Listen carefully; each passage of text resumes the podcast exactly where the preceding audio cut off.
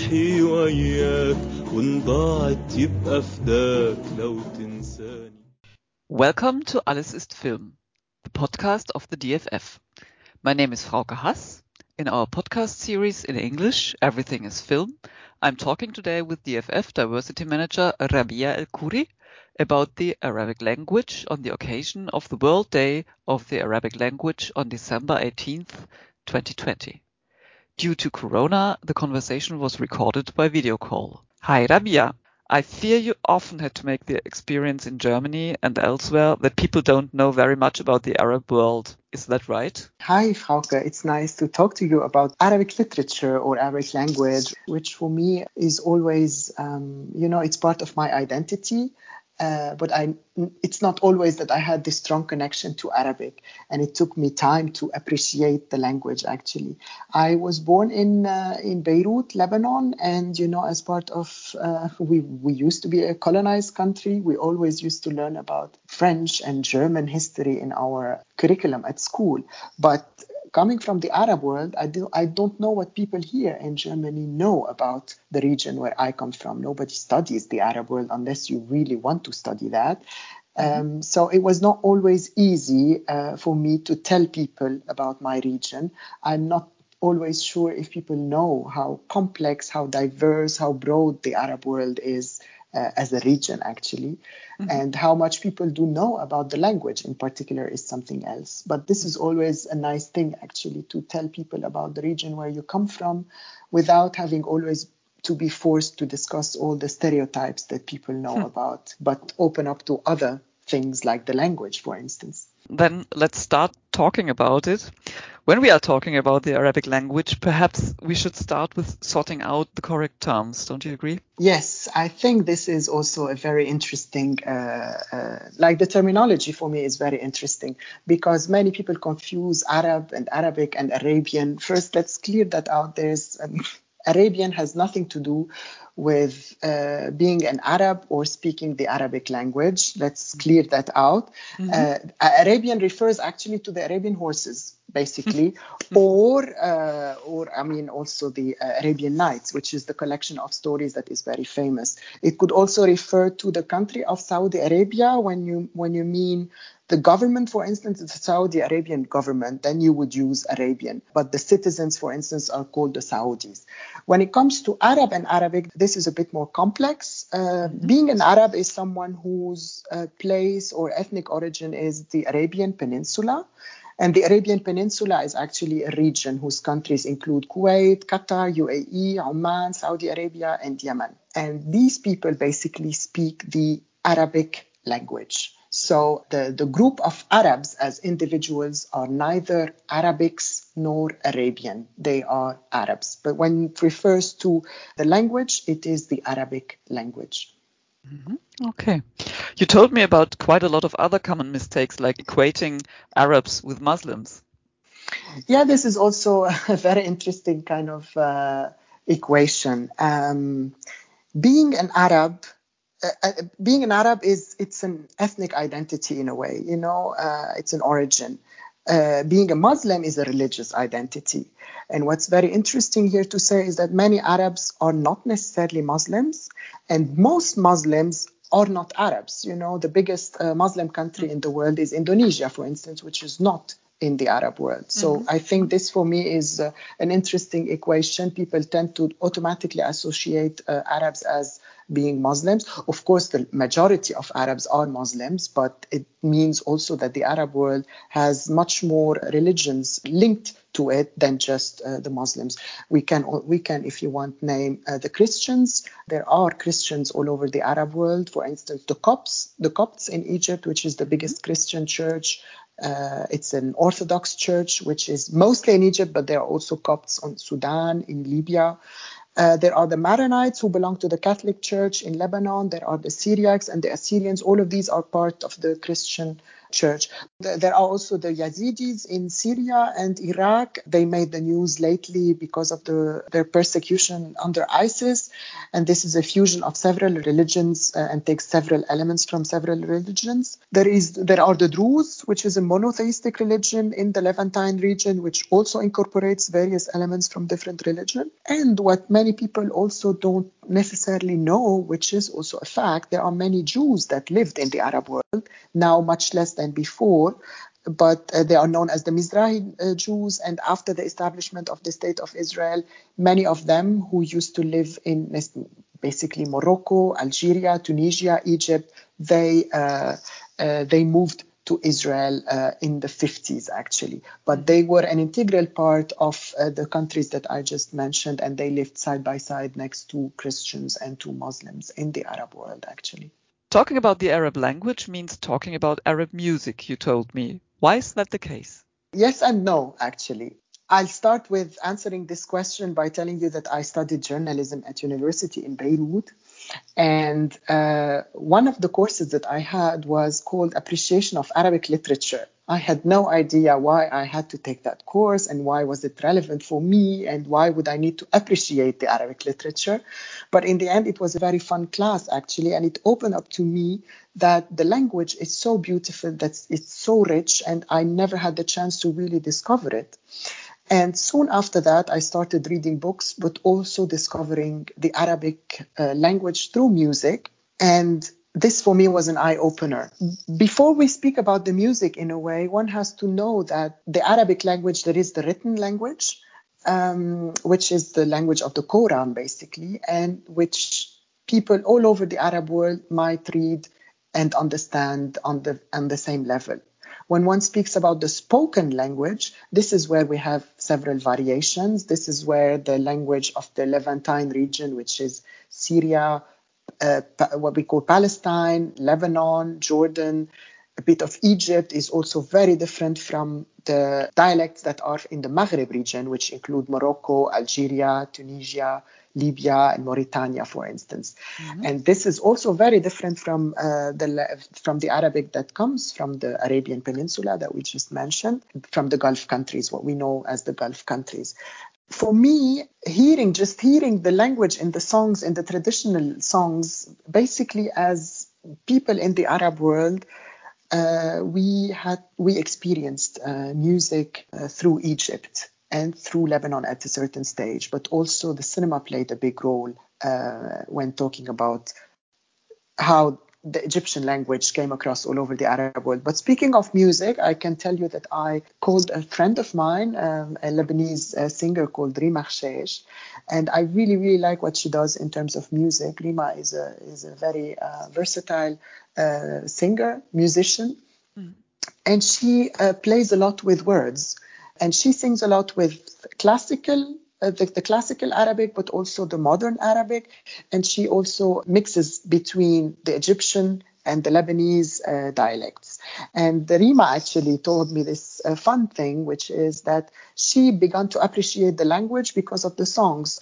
Uh, and because of poetry, because of what we know as zajal or muwashahat or all of these traditional readings uh, uh, or singings of, of Arabic, part of our folklore, if you want. And so Rima told me actually that the classical Arabic music is vocal to a, to a 90% uh, uh, stage, you know, and then comes rhythm and all of these things. And she says actually that because the language is so beautiful to just read before you sing it or you hear it being sung, really made her want to uh, dive more into the language uh, through music actually. And i think what she does is really beautiful. And then you sometimes you appreciate how beautiful the language is just by hearing these uh, these songs actually mm. these classical songs in a way that are now made in a kind of a modern uh, under a modern setting under a jazz setting uh, this is also means that the language is not very static but it moves with time and songs also make you appreciate the language in a different way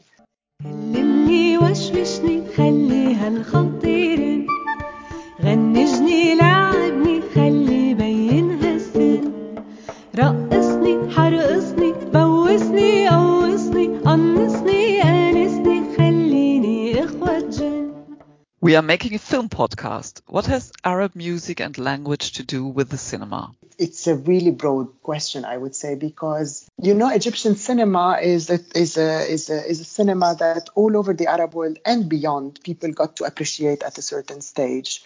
And for us in the Arab world, we uh, know or are more familiar with the Egyptian dialect, let's put it this way, because mm-hmm. of the music in Egypt, but also because of the films.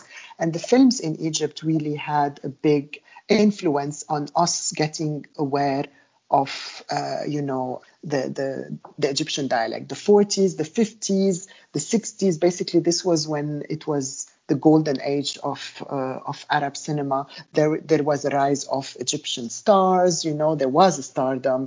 Uh, also, there were filmmakers that uh, emerged out of this era. When one speaks about uh, Egyptian big names, one can really mention uh, uh, the name of famed Egyptian director Youssef Chahine, who emerged out of this of this era with so many fantastic films, actually. And when you mention filmmakers and films, you also have to know that so many films were made as musicals, which meant that the language, the songs, and the films all came together. One kind of film, for instance, is Prodigal Son, which is a film by mm-hmm. Youssef Chahine. Um, this is a film that involved a very young uh, Lebanese actress at the time, who's now very famous, Majida Rumi, and it has songs all over the film. In Lebanon, also, there were films that were made in the 60s.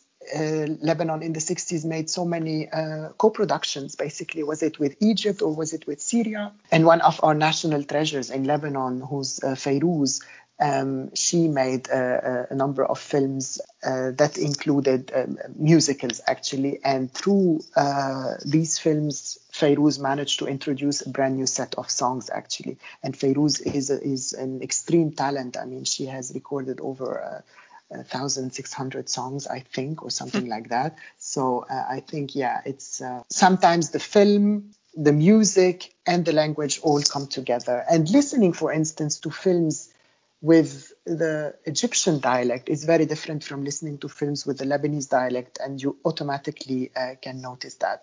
Moving away to the Maghreb region, if you hear, uh, for instance, if I listen to an Algerian film, be sure that I wouldn't, uh, I wouldn't really understand anything uh, because mm-hmm. their language is so complex. You know, mm-hmm. it has a Berber, it has Amazigh roots, uh, it also has French roots into uh, incorporated into it, and that makes their language actually in in the Maghreb region very very different from our language in the in in in my side of the of the Arab world.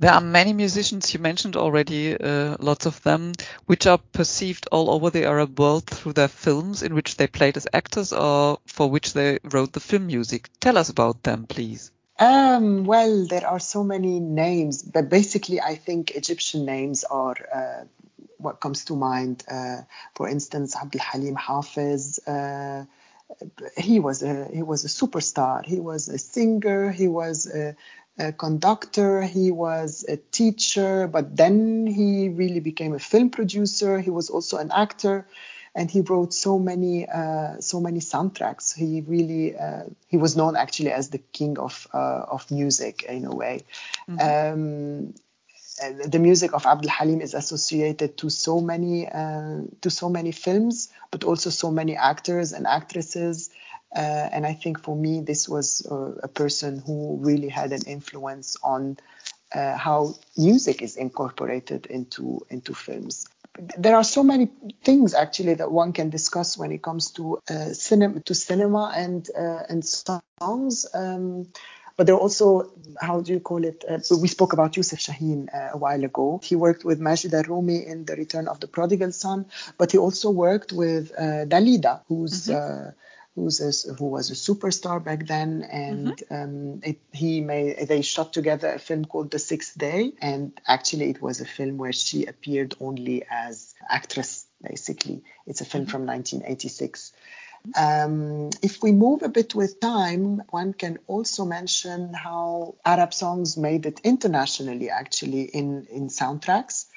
Um, one example I would give is also um, uh, a musician that people know about. Uh, her name is Yasmin Hamdan, uh, and Yasmin has has broad influences. She was born in Lebanon, but lived uh, uh, in Paris, in Kuwait, in Lebanon, in so many different places as well.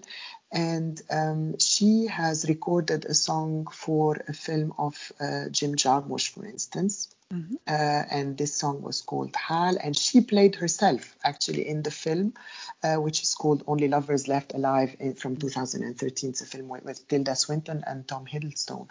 Uh, mm-hmm. and it was interesting for many people to see Yasmin Hamdan playing herself in that film while singing the song uh, which was made for the film.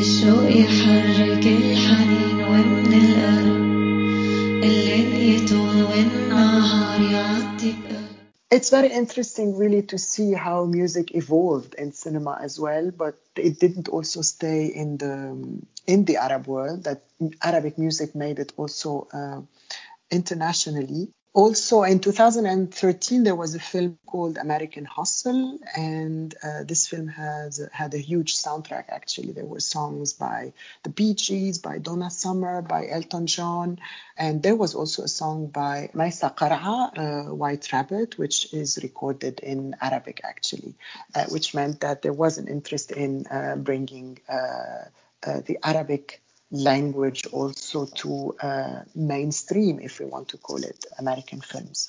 Even though the music was an integral part of the films in the Arab world in its golden age, I think now the music is also going much beyond uh, the Arab films uh, to make it also internationally. You told me about uh, a film. Uh, it's called El Gusto about music in the Arab world. Can you tell us a little bit more about it? Yes, El Gusto is a film that was made in 2011 by Safinez Bousbia, and it's an Algerian, French, uh, Irish film actually. And it's about this group of musicians who have been separated for over 50 years uh, and whom the filmmaker wanted to bring together so that they could uh, do a concert uh, together. Uh, the, they are all passionate about um, the Shabi music, actually, and the Shabi music is the traditional music, music of of Algeria. It, it, it has inspirations from uh, the Muashahat, but also from the Andalusi music, and it has a lot of rhythm in it. Uh, the word Shabi is a word that derives from the people. Shab is uh, the population or the people, if you want. And in that film, actually, uh, you get to see what we discussed in the beginning of this podcast how uh, uh, Jewish artists were living side by side next to um, Muslim artists in El Kasbah in, in Algiers. Uh, this was around 50 years ago, and that's when they used to play so much together. And through that film, actually, the filmmaker got their spirits back and uh, produced a concert with them together uh, on stage. So basically, the film had uh, has its own soundtrack, and one of the songs that was uh, recorded for this for this soundtrack is Ya Rayeh, which is also which was made famous by Rachid Taha, who's a, a superstar actually. Rachid Taha is an Algerian uh, singer who lived most of his life in France, and he was very much influenced by the Rai music, but also by the Shabi music. And one of these songs, which is Ya Rayeh, uh, that he sings so beautifully and was made really uh, worldwide, actually, was really famous worldwide, is uh, rooted in the Shabi music that is the core of the, the film El Gusto, actually.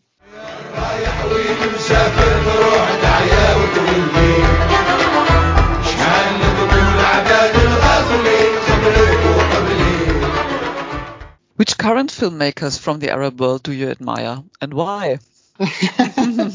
You're gonna make me create enemies now. Um, the Arab world is really that's I think what people really don't necessarily know. It's such a um, broad region. Um, you know, when once when sometimes we talk about European cinema, um, the cinema of Sweden, for instance, has nothing to do with the cinema of uh, Germany, which has nothing to do with the cinema of Portugal, but they're all, all under this European umbrella in a way. The mm. Arab world also has so many specificities. That's why the film from Lebanon might not necessarily look like the Egyptian films, which might not necessarily look like Moroccan films. What unites them in a way is the language, even though the language is very broad. And for me, for instance, when I watch a film from Morocco, I need subtitles. Otherwise, mm. I cannot understand it. And it could be the same if a Moroccan person is watching a film uh, from uh, the Gulf region, you know, from Kuwait, from uh, Yemen, uh, that they could also need subtitles because it's very different. Mm-hmm. When it comes to about to talk about particular filmmakers, I really, really think that we have a fantastic uh, set of talents in the Arab world. There are filmmakers who are really established, for instance, like the Lebanese uh, filmmaker Ghassan Salhab, whose work I really, really like. He has a particular way of making films um, which I I think is kind of unique in the whole region. And there is also the cinema of Elia Suleiman from Palestine, which I find incredible. He manages to add comedy into every absurd situation. But also when it comes to um, uh, the talents of today, um, for instance, Hala Lotfy is a filmmaker from Egypt whose film Coming Forth by Day really, really moved me. I think this was 2011 or something like that. Mm-hmm. Uh, and Hala is someone who's fantastic when it comes to supporting a, a brand uh, new uh, generation of talents. Uh, she's a director herself, but she's also producing so many films, so many films by younger talents. And this, I think, is fantastic what she does. And there is also the work of Ala Eddine Slim, who's a filmmaker from Tunisia, who does a, a brand new kind of cinema as well. Uh, I remember I watched his feature debut, The Last of Us, which was uh, which won the Lion of the Future in Venice, I think in 2016, and mm-hmm. that for me was a was a was a particular experience watching that film. But with that said, we have really emerging talents who are trying to make films the way they see them, you know, not being bound necessarily by boundaries. Uh, people are opening up about their sexuality. People are opening up about politics with uh, wars or with all of these kind of tricky situations. And I think this really showcases a, cinema, um, a generation of artists that is moving with less fear than the previous generation. Coming back to the DFF, our institution, is the Arabic language already present in the DFF? Uh, well, I have to admit that we do have a fantastic uh, cinema department, and our colleagues at the cinema department are always showcasing uh, a broad uh, range of films from uh, Europe, from America, but also and more importantly from beyond. Through several sets of programs, you always get to see a film from Brazil or a film from uh, Southeast Asia, but also you happen to see films from the Arab world, uh, mainly and especially thanks to the program Africa Alive. Uh, whereby you get to see so many films playing playing from Northern Africa and uh, there are always films that uh, are being screened at DFF which showcase uh, the Arabic language.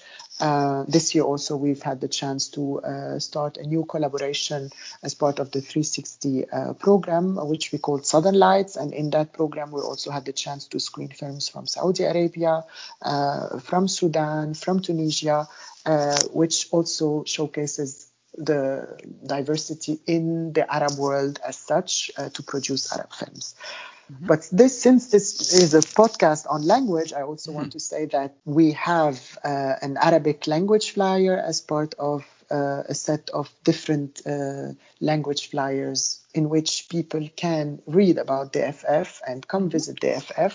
And one of these languages is uh, Arabic alongside so many other different languages and not just the you know the big ones like german and english and spanish and italian i think we're very happy that we're opening up to the rest of the world. We have uh, we have a flyer in japanese we have two flyers in chinese we also have flyers that uh, address um, the Eastern European languages like Polish, like uh, Croatian. Uh, I think also we're preparing a flyer in Turkish. So in that way, also where we want the house to be more open uh, to all kinds of citizens in uh, Frankfurt, also coming to uh, people who are visiting Frankfurt just on an express visit and don't necessarily know either German or English, so they can have the possibility to discover what we do in different languages. Let's put an open question at the end if you want. I can say it now. Mm-hmm. Uh, uh, but Frauke, since this is a podcast about the Arabic language, but also an appreciation of languages as a whole, it would be nice to uh, address our community and say, what is your relationship to uh, language, to the Arabic language in general, but also to languages as a, uh, on, a, on, on, a whole? How much does language play a role in uh, your daily life, your daily activities? That's a good idea. Yes, uh, we are looking forward to to hear from you, um, to hear your ideas and your experiences with the Arabic language. Okay, thank you, Rabih. Um, that was an interesting conversation, and I'm looking forward to other podcasts with you in the future. thank you so much, Frauke. And yes, here is to appreciate the language, but also appreciate that language is not a static thing, but language moves with time. Language becomes more inclusive. And I think this is also uh, part of what we're doing at the FF, trying to open up to language, to that the language becomes more inclusive, not just with different languages, but also with our own uh, German language. How mm-hmm. do we become more inclusive? How do we include different uh, parts of the society, different communities which might be underrepresented? And I think what we're doing at DFF is just the start, but I think it's a fantastic thing. And I really hope that institutions in general will be more open to appreciate the language and also evolve with the language. That was my conversation with uh, Rabih El Khoury, Diversity Manager of the DFF. Thanks for listening. Please tell us if you like this podcast and which topics around the DFF and film you are interested in.